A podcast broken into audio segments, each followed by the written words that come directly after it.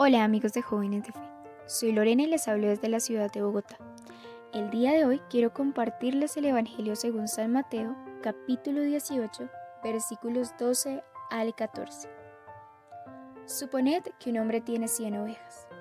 Si una se le pierde, no deja las 99 en el monte y va en busca de la perdida. Y si la encuentra, os aseguro que se alegra más por ella que por las 99 que no se habían extraviado. Palabra del Señor, gloria a ti Señor Jesús. Hoy Jesús a través de esta parábola nos recuerda el amor profundo de Dios hacia nosotros y cómo Él siempre está dispuesto a acudir a nuestro llamado, aunque a veces nos desviemos de su camino por diferentes circunstancias o decisiones que tomemos. Dios los bendiga hoy y siempre. Buen día para todos.